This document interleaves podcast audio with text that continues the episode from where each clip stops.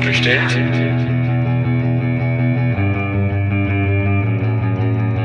Ist so bestellt? So nicht bestellt. Der kritische Podcast über Abschiebungen. Und damit hallo und herzlich willkommen zu einer neuen Folge von So nicht bestellt, dem kritischen Podcast über Abschiebungen. Mein Name ist Sandra und wie ihr sicherlich wisst, veröffentliche ich hier etwa einmal im Monat mit Marc zusammen jeweils immer zwei Gespräche, die wir mit ganz unterschiedlichen Menschen zu Abschiebungen geführt haben. Und wer da schon reingehört hat, weiß, dass wir uns in den letzten Folgen mit verschiedenen Orten beschäftigt haben, an den Abschiebungen sehr häufig stattfinden. Falls ihr noch nicht reingehört habt, wäre jetzt auch eine gute Möglichkeit, das noch nachzuholen. Es ist uns also wichtig, mit dem Podcast genauer dorthin zu schauen, wo von staatlicher Seite versucht wird, etwas im Verborgenen zu halten. Allerdings ist uns auch eine andere Sache sehr wichtig, nämlich die, dass uns ja das Gehörte, also die Erfahrungen, die Menschen mit Abschiebungen machen, die ständige Angst davor, dass uns das als Zuhörende selbst manchmal sehr hilflos und mit einem Ohnmachtsgefühl zurücklässt. Und um nicht in dieser Ohnmacht stecken zu bleiben und darin zu stagnieren, ist es uns mit dem Podcast auch sehr daran gelegen, zum einen Utopien aufzuzeigen, also Utopien, wie eine Welt ohne Abschiebungen mit einer anderen Migrationspolitik aussehen kann. Und zum anderen ist es uns aber auch wichtig, Handlungsmöglichkeiten für uns alle aufzuzeigen, also ganz konkret, wie jeder, jede von uns Abschiebungen ganz konkret verhindern kann. Und genau an dieser Stelle setzen die nächsten geplanten Podcast-Folgen an, indem wir nämlich ein paar Best-Practice-Beispiele vorstellen wollen, die uns einerseits Perspektiven aufzeigen sollen, Vorbilder vorstellen sollen und natürlich uns auch alle motivieren und inspirieren sollen. Und mit dieser Folge und die, die parallele hierzu erscheint, wollen wir mit der Best Practice Reihe beginnen, indem wir uns dem Kirchenasyl zuwenden, das ja in einigen Podcast-Folgen am Rande schon einmal thematisiert worden ist. In dieser Folge haben wir mit Sebastian gesprochen, der selbst mehrere Monate lang im Kirchenasyl war und heute Menschen unterstützt, die sich gerade selbst im Kirchenasyl befinden. Was genau er da macht, das wird er uns natürlich im Gespräch erzählen. Ähm, noch eine Sache zu Sebastian. Sebastian ist nicht sein richtiger Name, den hat er sich selbst gewählt. Er hat sich nämlich dafür entschieden, anonym bleiben zu wollen. Und das Gespräch mit ihm haben wir am 22. Februar 2022 geführt. Und zwar über Telefon, was den Grund hat, dass Sebastian nicht in Sachsen wohnt, sondern in Baden-Württemberg. Und um nicht noch mehr vorab zu verraten, möchten wir jetzt gleich in das Gespräch überleiten. Doch noch die obligatorische Triggerwarnung an dieser Stelle. Also auch mit Sebastian sprechen wir über psychische und physische Gewalt, die mit Abschiebungen einhergeht.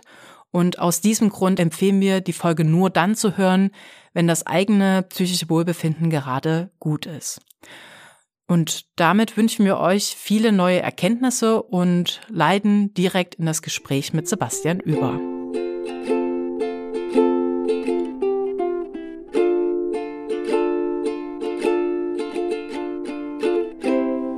Ja, hallo Sebastian, schön, dass du dir Zeit genommen hast, heute mit uns zu sprechen. Wo erreichen wir dich denn gerade? Ich bin gerade in Baden-Württemberg. Ähm, und du bist zu Hause bei dir? Ja, ich bin zu Hause. Okay. Ähm, wir sprechen ja heute mit dir, weil du mal in der Vergangenheit ins Kirchenasyl gehen musstest. Kannst du den Zuhörerinnen und Zuhörern von uns sagen, warum du diesen Schritt gehen musstest? Ja, genau. Ich bin Sebastian. Ich bin Asyl, im Asylverfahren. Und in dem Verfahren vom Asyl äh, gibt es diese Schritt, die man, die man nennt äh, Dublin-Verfahren. Und äh, ich war in Dublin-Verfahren und ich musste nach Italien. Aber auf dem Grund, dass ich schon in Deutschland äh, angefangen zu studieren habe oder fast am Ende meiner Studiumzeit, musste ich im Kirchenasyl, um äh, alles, was ich in Deutschland gemacht hatte, zu schützen.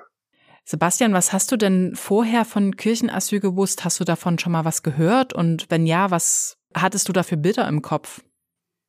Äh, nö, auf, überhaupt nicht. Alles ist einfach, alles ist auf mich so einfach äh, aufgefallen. ich war im Verwaltungsgericht und äh, habe ich das Gefühl gehabt, dass diese Richterin äh, irgendwie nicht so äh, nett würde ich nicht sagen, aber ich habe das Gefühl gehabt, dass ich eine negative Antwort bekomme. Mhm. Und da habe ich angefangen zu suchen, äh, wo ich äh, Schutz bekommen könnte. Ich habe äh, angefangen zu recherchieren, ich habe angefangen zu gucken oder mit zu den Leuten zu fragen, was für eine Möglichkeit ich hatte. Und da äh, habe ich im Internet gesehen, dass es irgendwie etwas Kirchenasyle gab.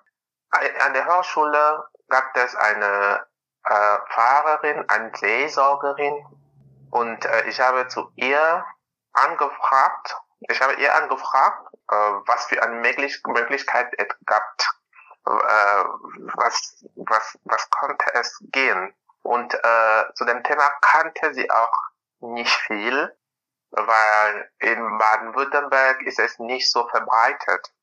Mhm. Und ähm, ja, äh, am meisten habe ich selber recherchiert und äh, zu den Leuten angefragt, was ich machen könnte. Wenn du sagst recherchiert, wo hast du denn da recherchiert und ähm, hast du die Information dann auf Deutsch gefunden oder wie, wie hast du das konkret gemacht dann? Ich habe im Internet recherchiert. Als ich da, das Thema Kirchenasyl gesehen habe, mhm.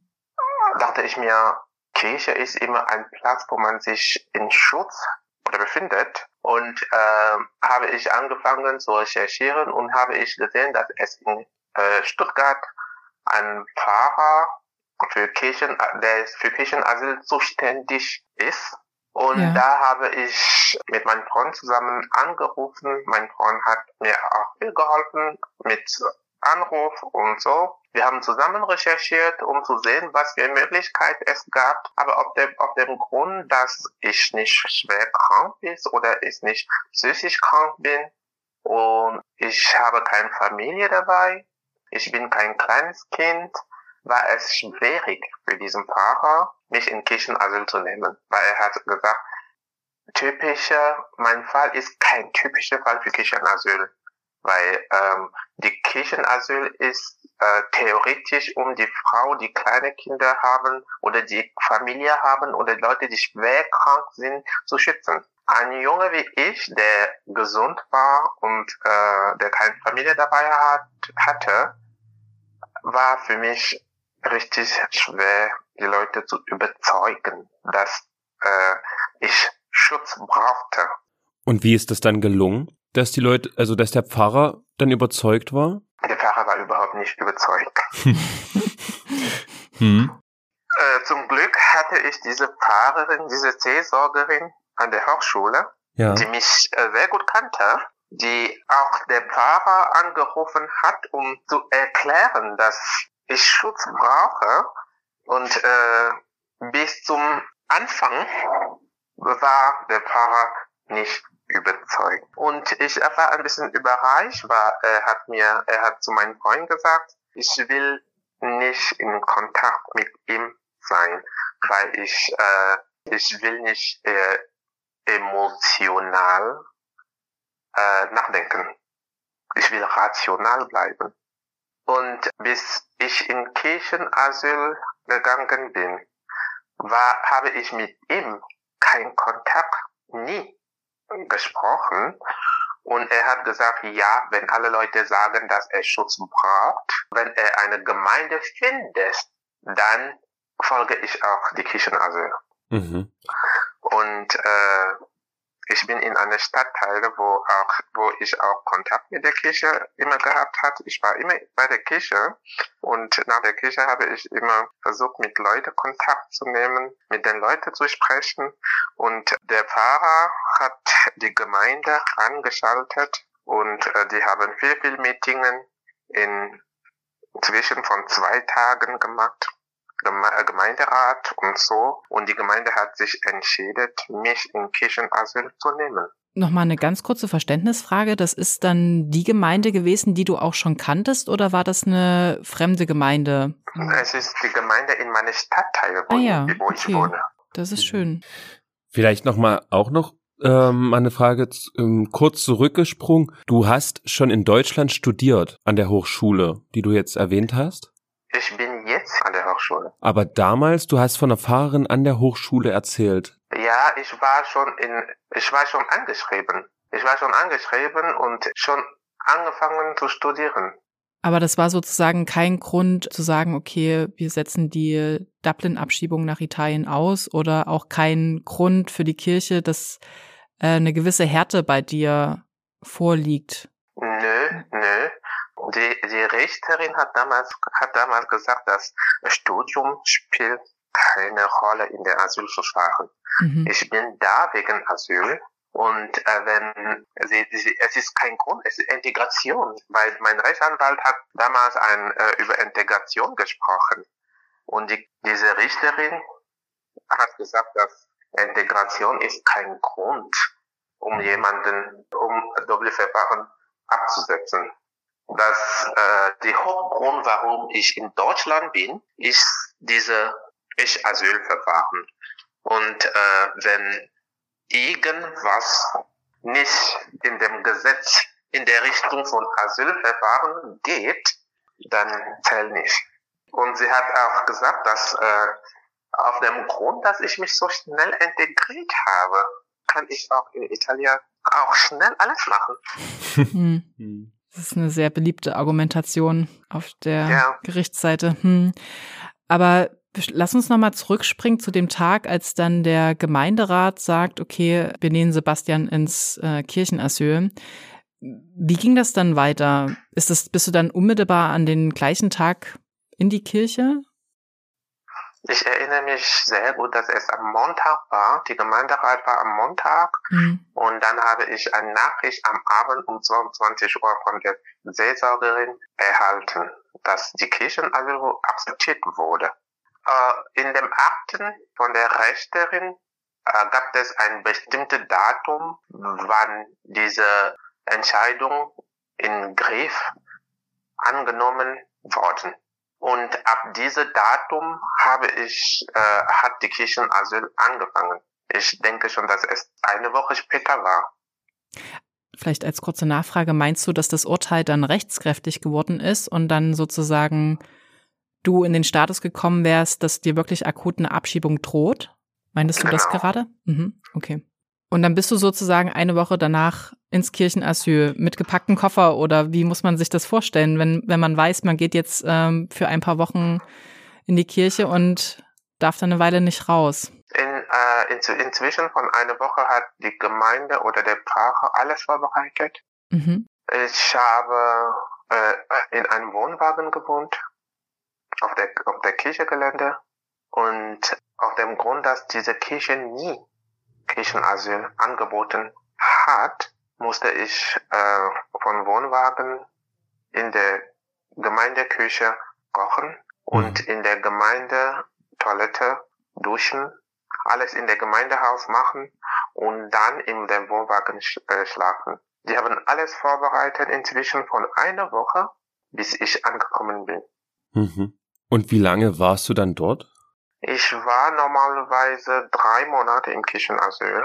Mhm. Aber ich bin noch einen Monat geblieben, weil ähm, der Pfarrer hat gesagt, ja, du hast schon einen Rhythmus hier äh, gehabt und auf dem Grund, dass ich eine positive Antwort von Bank bekommen habe, habe ich angefangen, meine Klausuren in der Kirche vorzubereiten. Dann nach der Positivantwort habe ich angefangen, ein paar Klausuren vorzubereiten, um nachzuschreiben. Um, um, um was zu schreiben? Die Klausuren. Ach, die Klausuren dann für das Studium?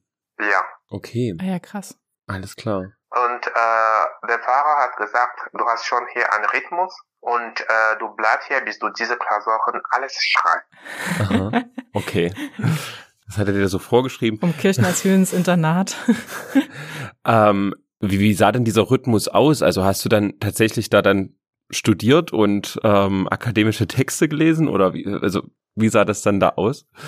Zum Glück war alles online. Aha. Zum Glück war es in Corona-Zeit und es war an der Hochschule alles online. Dann habe ich in, in dieses Semester nichts verpasst. Mhm. Dann habe ich die Vorlesungen gehört, die Unterlage habe ich auch online gehabt, habe ich äh, gelernt und am Ende habe ich eine Positivantwort von BAMF bekommen und seitdem ich diese Positivantwort bekommen habe, habe ich angefangen, langsam mich wieder zu gewöhnen, rauszugehen. Weil in diese drei Monate ja. bin ich einfach auf der Kirchegelände geblieben. Ich war nie raus. Also du meinst, du musstest dich wieder daran gewöhnen, in Freiheit zu leben, habe ich dich? Ja. Mhm. Wow. Woran machst du das fest? So an, an daran Menschen zu sehen oder wieder selber für sich einkaufen zu können oder?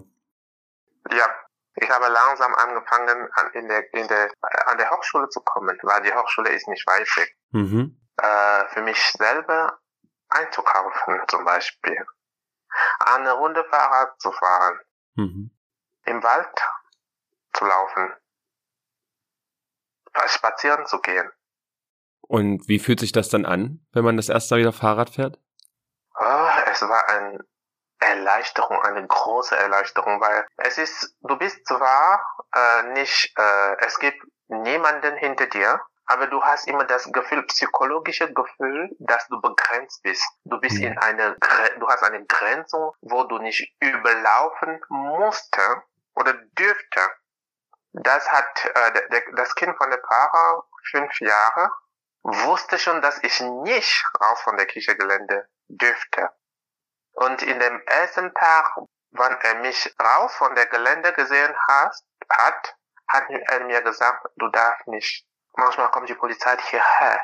Und du wusste schon das. dass äh, ich kann, ich, ich, ich will einfach äh, sagen, wie belastbar es ist, sich in der Situation, in der, in der Situation zu befinden. Ne? Hast du denn vorher geahnt, dass du dich in so eine Art, ich sage jetzt mal, das ist jetzt böse konnotiert, aber dass du dich in so eine Art Gefängnis begibst? Hast du das vorher gese geahnt? Nee. Und wann wurde dir das klar?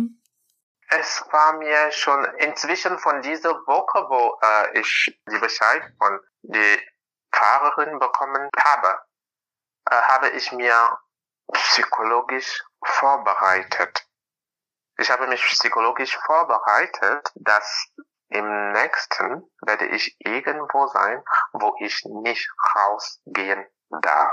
Als ich auf der Gelände gekommen bin, war ich schon bereit, sechs Monate dort zu bleiben. Okay. Weil die Dublin-Verfahren sechs Monate ist. Und ich war schon psychologisch bereit, dort sechs Monate ohne rauszugehen zu bleiben. Und du hast dich selber psychologisch vorbereitet? Ja, ja. Wie? Ah, das kann ich, ich kann die, ich kann nicht beschreiben. Ich kann nicht beschreiben. Ich, ich denke schon, dass ich bin in, ich denke, dass ich in einem Zustand bin, wo äh, ich psychologisch vorbereitet bin, mich wenig wie möglich zu belasten. Mhm. Weil es manche Situationen gibt, die man nicht ändern kann. Und wenn ich eine Situation nicht selber ändern kann, äh, versuche ich wenig wie möglich mich selber zu belasten. Das ist meine persönliche Einstellung. Wir haben hier auch eine Frage ja vorbereitet, die da lautet, welchen Tipp du anderen Menschen geben würdest, die ins Kirchenasyl gehen müssen. Kannst du da vielleicht das nochmal genauer erklären? Ähm, wenn du sagst, du hast dich da dann so vorbereitet und das hat dir dann auch geholfen, durch die Zeit zu kommen.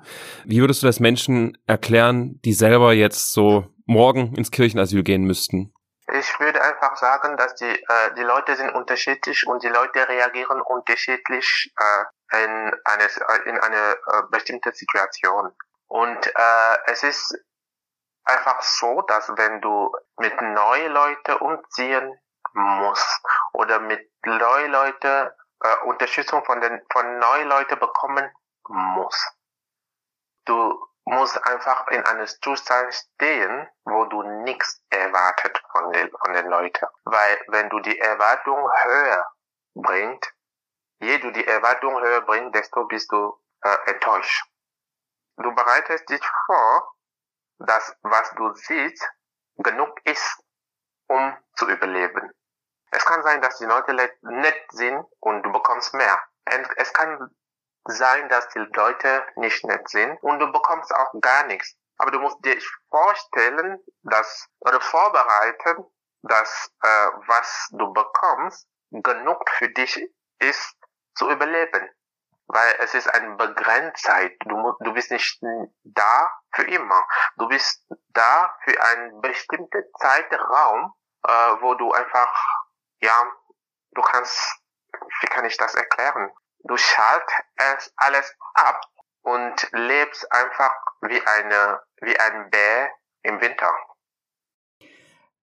Ich könnte mir auch vorstellen, dass ähm, du hast ja vorhin schon gesagt, dass du den Tag genutzt hast, um zu studieren, dass das auch eine sehr gute psychologische Unterstützung war, nicht in so, ein, ähm, in so eine Lethargie zu verfallen, in so eine Langeweile, sondern dass du, also könnte ich mir jetzt vorstellen, vielleicht kannst du es bestätigen oder auch nicht, dass dir sozusagen dieser Alltag, äh, früh aufstehen, Studium, Lernen, dass das dir geholfen hat, auch so eine Struktur zu haben. Ja, ja, ich habe Glück gehabt, dass ich in einer Stelle in meinem Leben befinde, wo ich auch äh, studieren kann, wenn ich so sagen kann. Und äh, ich habe Glück gehabt, dass es es war eine große Vorteil für mich Corona in der Corona-Zeit zu studieren, dass in dem Moment war alles online. Und ich habe einfach profitiert, obwohl ich in dem Moment nicht alle Klausuren bestanden, aber ich habe maximisiert die Möglichkeit zu nützen, meine Zeit zu nützen, um etwas zu machen.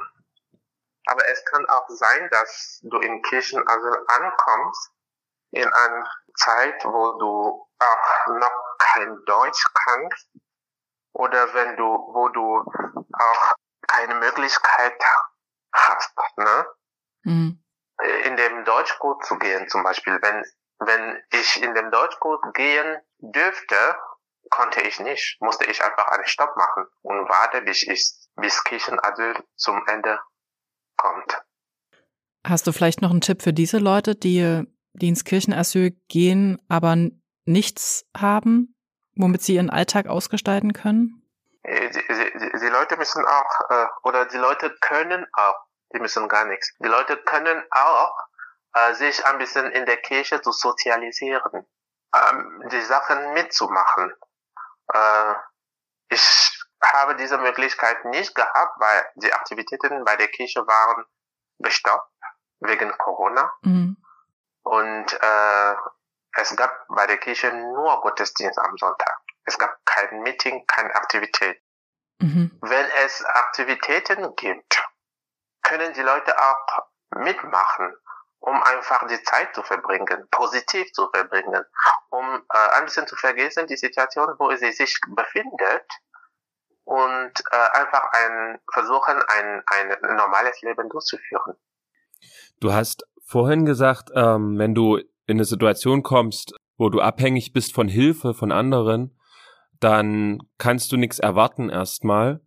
Hättest du denn was erwarten können von den Menschen, wo du warst im Kirchenasyl? Konnten die dir was geben über das reine, du kannst hier wohnen hinaus? Persönliche Erwartungen hatte ich nicht. Persönlich hatte ich gar nichts erwartet. Aber Unterstützung habe ich bekommen. Mehr als, mehr als ich gedacht habe. Weil es gab äh, manche Leute, die einfach zu mir gekommen sind, einfach um mit mir zu sprechen, damit ich mir nicht langweile.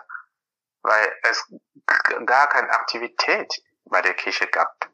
Und das finde ich toll, dass die Leute äh, denken, ja, wir unterstützen ihn psychologisch, nicht nur finanziell, weil manche Leute denken, äh, wenn er alles zum Essen oder alles zum Trinken hat, ist es genug. Nein, viele Leute haben mich äh, äh psychologisch unterstützt und das finde ich toll. Bist du heute noch mit den Leuten in Kontakt? Ja, ja, klar. Aber wie, wie genau haben sie dich jetzt noch unterstützt? Also wir wissen ja schon, dass du die Kirche nicht verlassen durftest. Das heißt, einkaufen musste irgendwie anderweitig geregelt, organisiert sein. Ähm, wie war das, wenn du dich krank gefühlt hast? Oder was wäre passiert, wenn du krank geworden wärst? Oder, ne, also so alltägliche Bedürfnisse, die du nicht aufgrund der Freiheitseinschränkungen nicht nachgehen konntest. Wie, wie wurde das dann organisiert von der Gemeinde? Äh, in der Gemeinde wurde schon alles abgeklärt. Es gab eine Einkaufsliste, wo die Volontäre ihre Namen einfach reingeschrieben haben, um einkaufen zu gehen, für mich einkaufen zu gehen. Und die, die Seelsorgerin, die Fahrerin hat das, hat zwei Leute pro Woche verteilt und es gab auch die Leute, die einfach mit mir, die sind einfach so spontan gekommen, weil ich dürfte nicht raus, die einfach so spontan gekommen sind, um mit mir zu reden. Einfach zu reden. Mhm. Ja, das fand ich toll. Voll schön. Gesundheitlich gab es einen Arzt, der auch zu der Gemeinderat gehört und der auch gesagt hat, wenn er krank ist, dann komme ich. Mhm. Ganz viel, ja, Sicherheit was dann ich, auch, ne? Was ich toll finde, ist, dass in dieser, ist in dieser äh, Gemeinde, in der Gemeinde gibt es ein bisschen, gibt es ein bisschen alles. Alles, was du brauchst, findest du. Und äh, in dieser Gemeinde, wo ich gelandet bin, waren die Leute bereit, für mich da. Sie haben wie möglich unterstützt. Das klingt nach einer sehr schönen Erfahrung vielleicht eine sehr schöne Erfahrung, weil ich keine Vorerwartung gehabt habe. Ja. Aber würdest du sagen, dass es schön war? Denn am Ende warst du ja immer noch in deiner Freiheit beschränkt. Es war eine sehr gute, sehr, sehr schöne Erfahrung, ja. ja. Mhm. Okay. Ähm, ich würde gerne noch mal ganz kurz zurückgehen. Du hast ja vorhin gesagt, dass die die Gemeinde in der Woche, wo klar war, du gehst ins Kirchenasyl, dass die angefangen hat, alles zu organisieren. Und dazu gehört natürlich jetzt die, die, die Organisation des Alltags, äh, damit du gut versorgt bist, aber gleichzeitig auch ähm, die Kommunikation mit dem Bundesamt. Hast du davon irgendwas mitbekommen, wie, wie die Kirche das angekündigt hat, wie die Kirche wegen dir jetzt mit den Behörden kommuniziert hat? Ähm, war das für dich transparent? Hast du da Einblicke gehabt? Mhm. Es war sehr transparent, weil, weil äh, bevor du in Kirchenasyl landest, äh, muss durch diese Kirchenasylfahrer ein Dossier aufgebaut, um mhm. zu klären, warum die Kirche denkt, dass du nicht zurückgeschoben wird.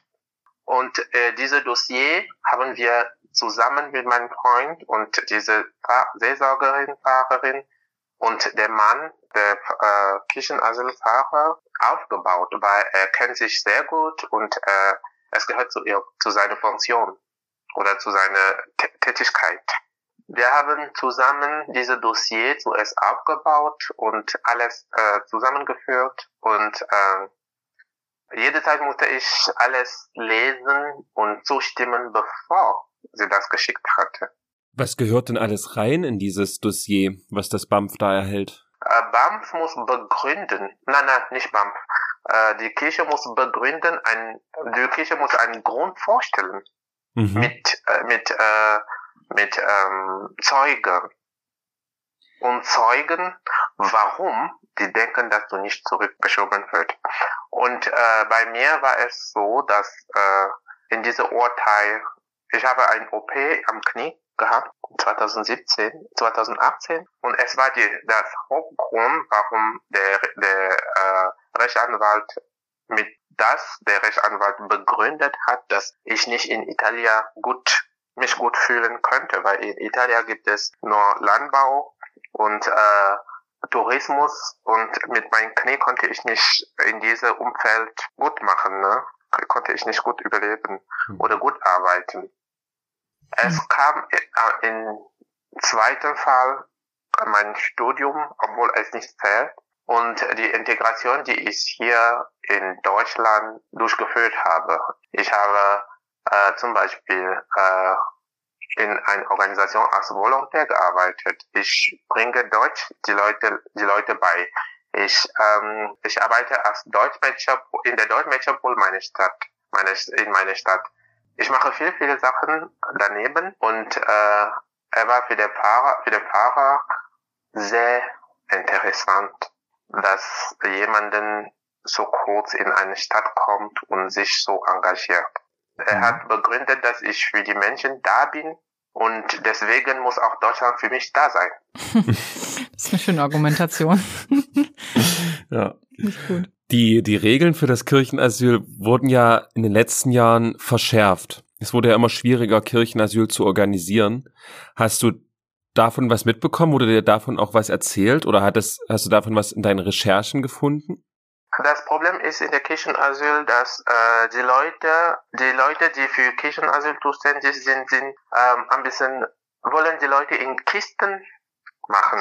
Dass wir nehmen nur solche Leute, die das und das und das haben und den Rest nehmen wir nicht.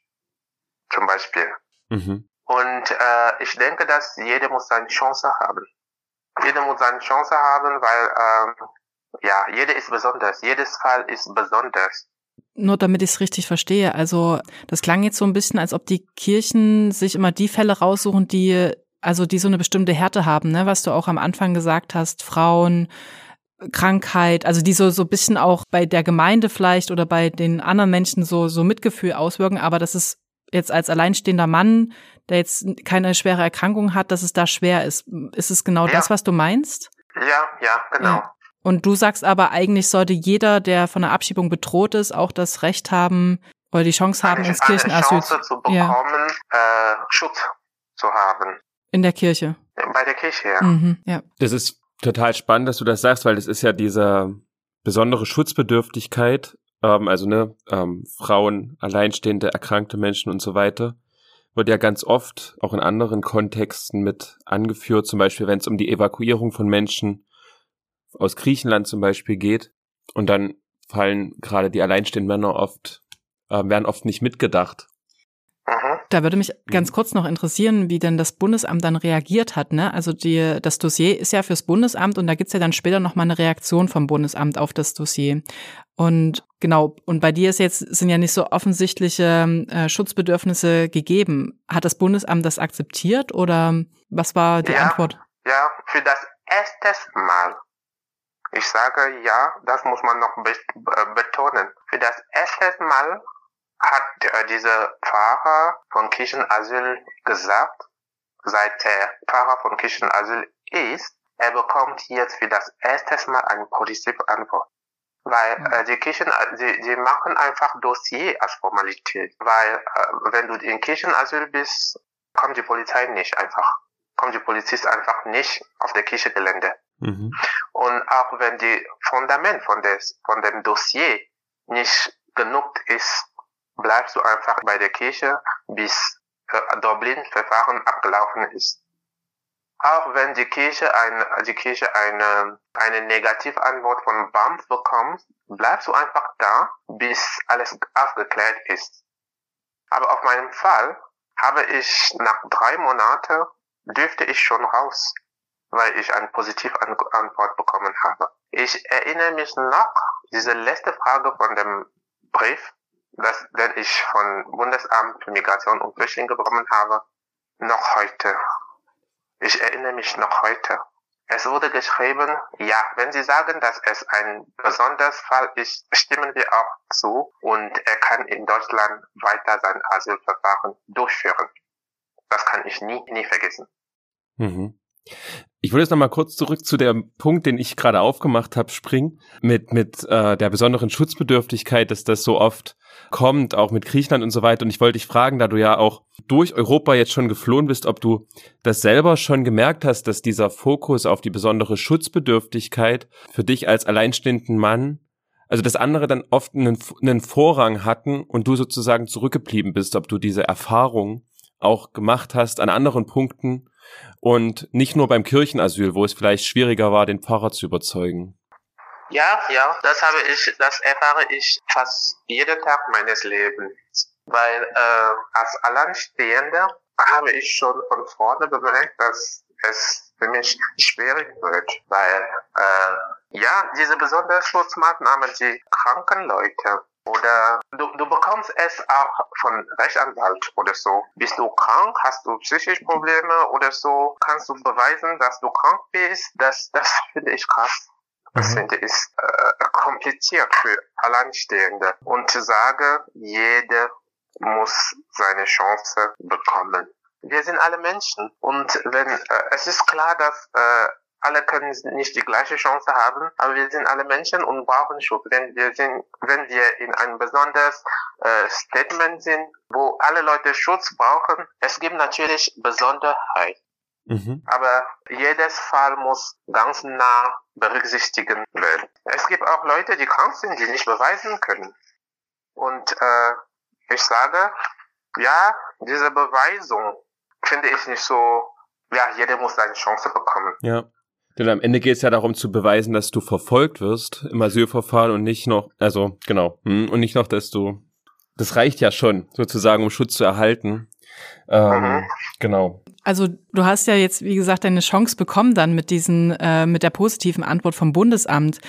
Doch lass uns noch mal ganz kurz drauf blicken, was wäre gewesen, wenn die Antwort negativ ausgefallen wäre. Das Bundesamt hätte gewusst, dass du ein Kirchenasyl bist, hätte das aber nicht akzeptiert. Und hättest du dann als, wie es so oft passiert, als flüchtig gegelten und die Überstellungsfrist nach Italien hätte sich verlängert oder was, was wäre dann äh, die Gefahr gewesen? Es gab keine Gefahr mehr. Ich war schon bei der Kirche, die Kirchenasyl war schon äh, angemeldet und äh, wenn die Kirchenasyl angemeldet ist, äh, gibt es keine Gefahr, dass du nach Italien geschoben wird. Du bleibst einfach so sechs Monate, bis der Doppelverfahren abgelaufen ist und da ist es wieder von Rechtsanwalt geschaltet und du, du bekommst einen Bescheid vom Bundesamt für Migration, dass dein Fall zu Deutschland wieder gehört. Mhm. Wir würden jetzt nochmal einen Punkt weiterspringen, nämlich sozusagen in die Gegenwart. Wir wissen ja, dass du in einem Netzwerk von Menschen bist, die sich, die im Kirchenasyl waren, beziehungsweise sind und sich gegenseitig austauschen. Das Ganze wird so organisiert von der, von der Kirche auch. Was ist denn das Anliegen dieses, dieses Netzwerks oder dieser, dieser Austauschrunde? Die Austauschrunde ist einfach, um die, um zu, die Leute, die sich momentan in dem, in dem Kirchenasyl befindet, ein bisschen Mut zu geben mhm. und ein bisschen ein paar Tipps zu geben, damit dass die äh, einfach diese Zeit in Kirchen also besser erleben können. Mhm. Weil in meinem Fall habe ich niemanden gekannt, der in Kirchenasyl war. Und äh, es ist mir wichtig, einfach so solche Leute zu helfen, zu unterstützen, zu äh, nah zu dem Ziel zu bringen.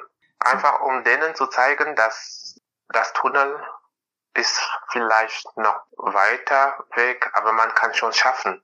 So empowernd, wie du sprechen kannst, kann ich mir auch gut vorstellen, dass, dass du sehr viel Hoffnung und Mut den Menschen mitgeben kannst.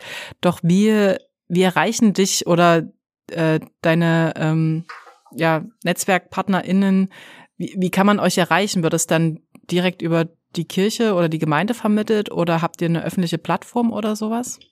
Wir haben schon eine öffentliche Plattform. Äh, ich werde später noch reinspringen, um zu erklären, wie es geht. Aber die öffentliche Plattform haben wir schon. Mhm. Und wir treffen uns schon mindestens einmal pro zwei Wochen oder einmal pro Monat, um mit den Leuten, die noch in Kirchenasyl sind und diese ja, diese Plattform heißt Infocation Asyl. Wir, wir äh, stellen da die Information auf jeden Fall auch nochmal in die, in die Show Notes, in die Information zu der Folge, sodass die Zuhörerinnen da auch nochmal drauf klicken können. Und, und wie genau sieht die Unterstützung dann aus? Gibt es dann Videokonferenzen mit den Menschen, die in aktuellem Kirchenasyl sind? Oder wie funktioniert genau die, die Arbeit? Ja, momentan machen wir einfach Videokonferenz seit Corona. Ja, ich war schon im, ich war in Kirchen, also schon in der Corona-Zeit. Wir machen jetzt Videokonferenz mit Leuten, die, in Kirchen, die sich in Kirchenasyl befinden und einfach tauschen wir aus, versuchen wir auszutauschen. Ich äh, erzähle meine Erfahrung sehr oft, um die Leute zu sagen, um zu den Leuten zu sagen, es ist möglich. Mhm. Es ist äh, man hört nicht, ähm, in, in, man liest nicht in der Zeitung, nur in der Zeitung, man hört nicht nur im Fernsehen. Ich bin da, um zu zeigen, dass es auch möglich ist. Ne? Und ich denke schon, dass für jemanden, der sich in einer schwierigen Situation befindet, es, es ist schon wichtig. Mhm. es ist schon wichtig, jemanden zu sehen, der, ich würde nicht geschafft hat sagen, aber der noch, der schon einen Schritt weiter ist. Ja. Du hast ja vorhin auch gesagt, ne, es ging da ums Überleben. Wie ist das heute? Überlebst du noch oder ja, lebst du schon sozusagen? Leben tue ich noch nicht. Ich hm. überlebe noch, weil äh, ja, als Asyl, Asylbewerber habe ich noch andere Baustelle. Mhm. Ich studiere und ich äh, könnt ihr jetzt schon vor, könnt ihr vorstellen, sich, sich vorstellen, dass als Asylbewerber habe ich pro Monat äh, Leistung von Landratsamt 320 Euro oder 370 Euro ungefähr. Und ich muss in Baden-Württemberg jedes Semester fast 2000 Euro Studiengebühren bezahlen, obwohl ich, da, ich nicht darf, ich nicht arbeiten darf. Wow. Das klingt fast wie unmöglich. Ja, und jedes Semester muss ich kämpfen, muss ich mit den Studiengebühren kämpfen. Äh, Befreiung bekomme ich nicht immer und äh, ja, ich muss einfach ich, es, es gibt, äh, am Anfang habe ich äh, diese Gestaltung gehabt, ne, als, äh, als, ähm, wie nennt man das nochmal? Diese Gestaltung habe ich gehabt. Mhm. Und mit Gestaltung ist es in der, der Recht von der Hochschule kein Gestaltung benannt. Mhm. Es gibt Duldung, aber ich hatte keine Duldung. Das ist absurd. Mhm. Und ich musste diese 1500 Euro bezahlen. Ich muss immer noch bezahlen. Und ähm, die, die Verwaltungsgebühren 188 Euro. Das muss ich jedes Semester bezahlen. Ich kämpfe immer jetzt, immer noch jetzt mit diesen Studiengebühren. Das ist die große Baustelle, die ich mein, ich momentan in meinem Leben habe. Ich muss Geld irgendwo finden, ich darf keinen Kredit haben, weil ich keinen richtigen Aufenthalt habe. Ich darf keinen BAföG bekommen, weil ich keinen richtigen Aufenthalt habe. Ich bin noch im Verfahren. Und wo befinde ich mich? Wenn dein Asylverfahren negativ endet, könntest du dir vorstellen, nochmal ins Kirchenasyl zu gehen? Äh, ich, jetzt denke ich nicht mehr nach. Denke ich nicht mehr nach, weil ich bin fast am Ende meines Studiums. Ja.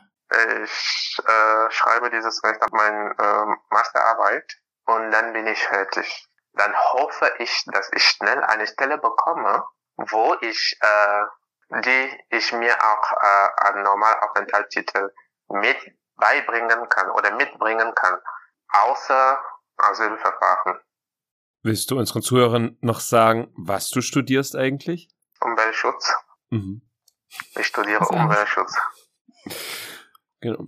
Wir stellen zum Abschluss unseren Gästinnen und Gästen immer noch die Frage, was sie für einen Wunsch haben, den sie gern äußern würden, damit ja, das Fliehen sozusagen möglich ist, also dass Menschen auch wirklich bleiben können, ohne durch solche Geschichten gehen zu müssen, die du erleben musstest. Und wenn du einen Wunsch hättest, welcher wäre das dann?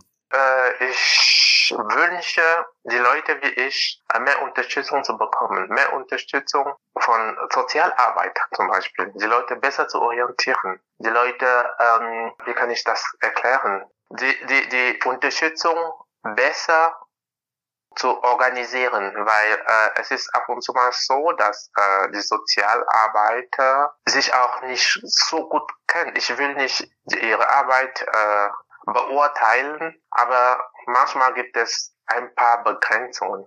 Ich nehme ein Beispiel. 2017 habe ich angefangen Deutsch, Ende 2000, nein, März 2018 habe ich angefangen Deutsch zu lernen und äh, mein Wunsch war immer zu studieren und dann hat mir eine Sozialarbeiterin gesagt, du hast keine Chance.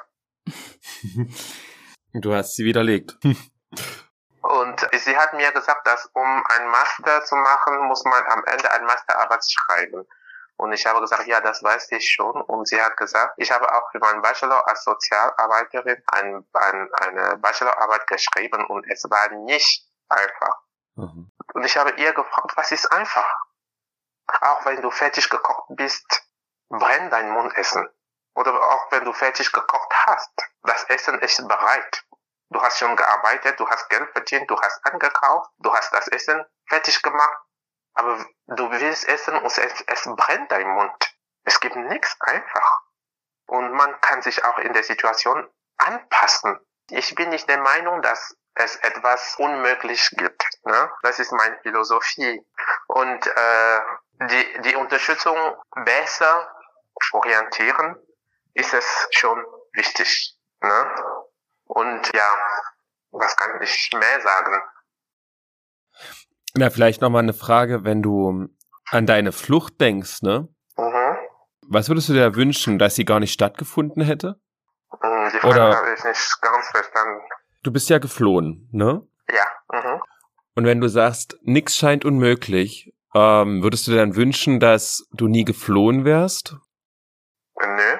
Ich bin, ich bin mit was ich gemacht habe sehr zufrieden. Obwohl es nicht so einfach war, bin ich zufrieden. Äh, es ist so, dass ähm, das ist meine persönliche Meinung. Aha. Ich bin nach Deutschland gekommen, um ein besseres Leben zu haben. Besseres Leben ist nicht nur finanziell, es ist auch psychologisch, physisch und ähm, alles, was mitgeht. Ähm, wenn du besseres Leben sagst, denken die Leute direkt an Geld. Es geht nicht um Geld. Es geht nicht um Reichtum. Es geht um sich wohlzufühlen. Psychologisch, physisch. Und ich erwarte von Deutschland diese Schutzmaßnahmen.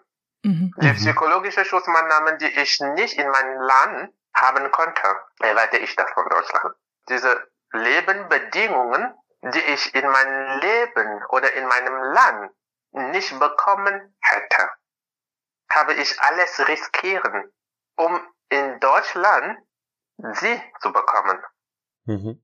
Und wenn ich alles riskiere, auch dieses Leben riskiere ich, um es, um bessere Lebenbedingungen zu bekommen und ich nach Deutschland ankomme und bekomme gar nichts.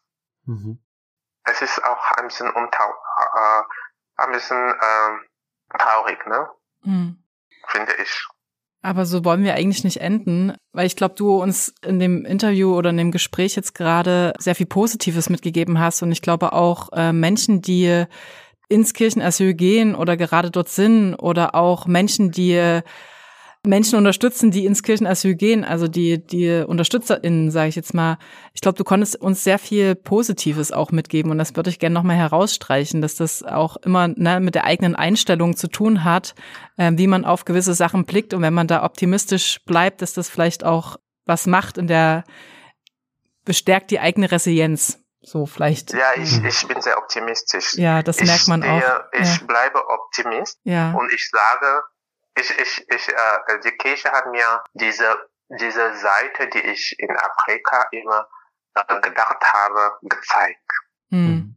Und wenn ich jetzt jemanden von meiner Familie in, in Afrika anrufe, erzähle ich die positive Seite von der Kirche mhm. und sage, die Kirche ist da, um die Leute zu schützen. Die Männlichkeit von der Kirche habe ich erfahren. Menschlichkeit. Und, äh, ich bin beeindruckt. Mhm. Ich habe eine, ich habe eine, eine, wie kann ich das erklären? Es gibt kein Wort, um es zu erklären. Ich bin einfach, ähm, ich habe etwas, etwas Schönes erlebt. Ja. ja. Und vielleicht nehmen wir das als Abschlusswort, Sebastian, und bedanken uns ganz herzlich für deine Gesprächsbereitschaft und deine Offenheit, den Podcast mit deinen Erfahrungen zu bereichern. Vielen ja. Dank. Vielen Dank dir. Sehr gerne.